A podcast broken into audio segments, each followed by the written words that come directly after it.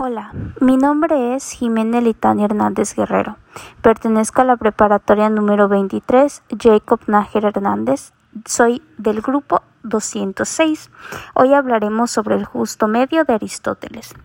Según pensamientos que tenía Aristóteles, la virtud moral que nosotros poseemos es nuestro justo medio entre dos extremos, la finalidad de esto es elegir entre los dos extremos sin exceso ni defecto.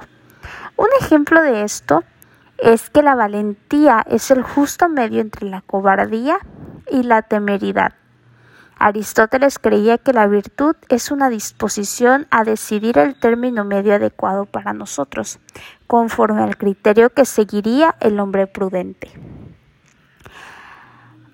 El justo medio es situarnos entre lo que no es mucho ni escaso, ya que la virtud está en relación con las pasiones y las acciones, en las cuales el exceso y el defecto son una equivocación, mientras que el término medio es un acierto.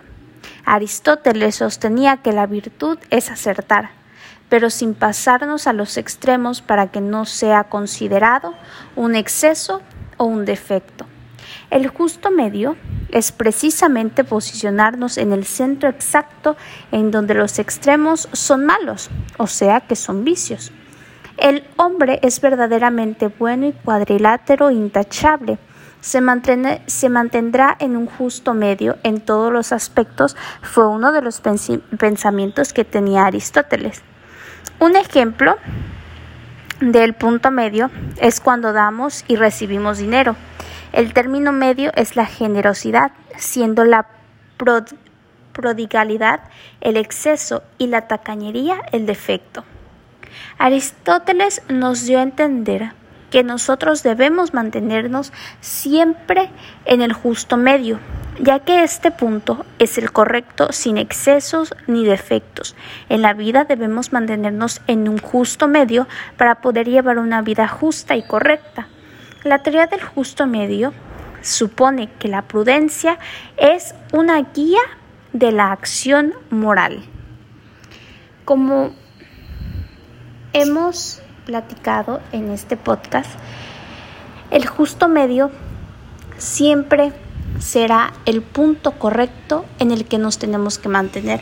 En la vida se nos, se nos, pueden presentar muchas ocasiones en las que nosotros estamos en el punto medio y hay dos extremos a nuestros lados, como una balanza. Y nosotros somos el punto que mantiene el equilibrio y que la mantiene recta.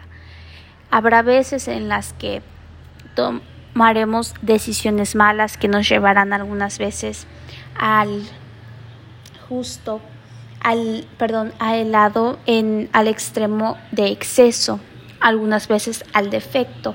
Es algo que probablemente afectará nuestra vida. Por eso debemos de seguir rectos, de estar siempre en un punto, en ese punto equilibrado como lo es el justo medio, mantenernos para que nuestra vida y nuestro camino pueda seguir